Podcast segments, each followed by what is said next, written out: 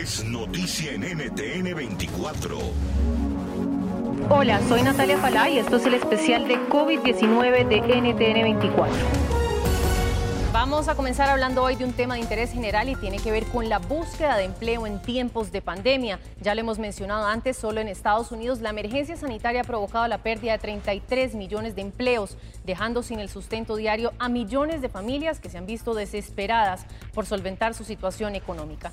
La situación es preocupante y se está replicando en distintas partes del mundo. Para hablar de este tema nos acompaña hoy desde Perú Lisette Pozo, ella es psicóloga y docente máster en gestión de talento humano. Comienzo preguntándole, para esas personas que por alguna razón se han quedado sin empleo, ¿cómo empezar a buscar trabajo en momentos tan complejos como los que estamos viviendo? Buenísimo. Yo creo que hay dos actividades que tenemos que poner en acción inmediatamente.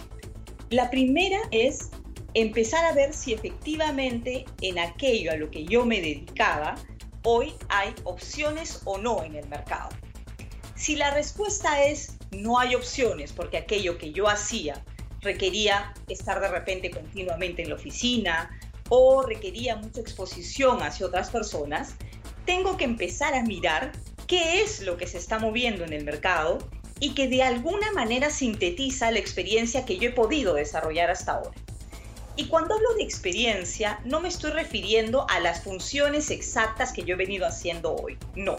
Me refiero más a esas capacidades que yo he desarrollado haciendo el rol que venía haciendo hasta antes de quedarme sin trabajo y esas habilidades que les denominamos de corte blando, poderlas llevar hacia otra actividad que hoy sí sea requerida en el mercado. Y ese era el segundo paso que les quería recomendar. Investigar. Hoy hay diferentes sectores que se están moviendo. Por ejemplo, eh, ha habido una contratación bien importante de una de las grandes compañías eh, del mercado en términos de, venta electrónica de personas de logística. Y aunque te parezca mentira, han estado buscando eh, colaboradores que tengan experiencia en otros sectores, que vendan inclusive de hotelería y turismo.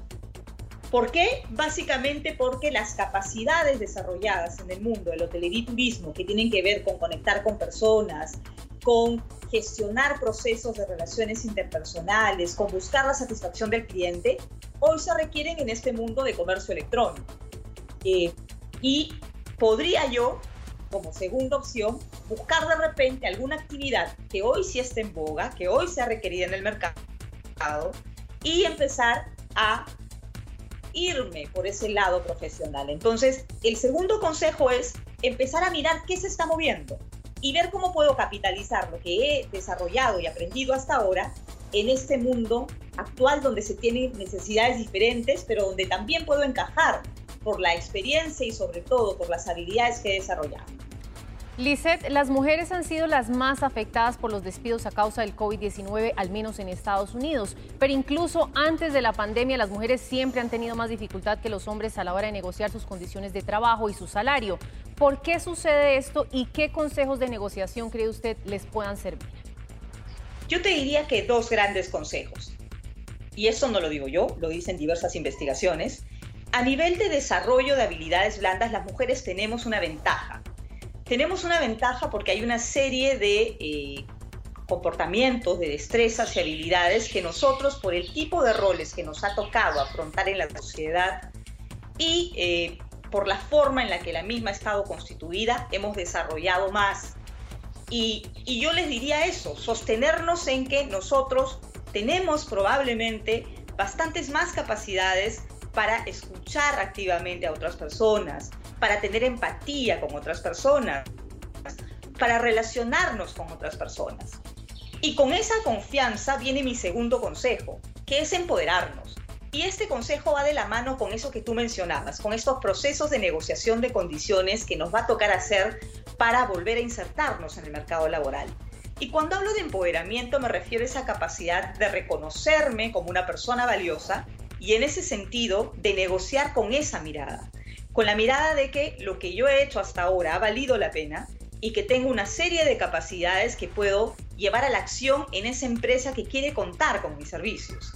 Empoderarme me va a hacer negociar de una manera mucho más ganar-ganar que simplemente ceder para obtener. que es lo que en este momento no recomiendo. Sí tener cuidado con de repente no estar en ese sentido exigiendo demasiado y no tomar en cuenta el contexto, porque el contexto también es importante. Pero sin dudas ese proceso de valorarnos, de empoderarnos, de reconocernos como capaces, nos va a permitir que en ese proceso de negociación vayamos con más seguridad y con más capacidad de realmente establecer una relación ganar-ganar, que finalmente es lo que debería ser una relación, una, una negociación o una relación entre partes exitosa. ¿no? Gracias a Pozo por su tiempo. NTN 24, el canal internacional de noticias con información de interés para los hispanos en el mundo.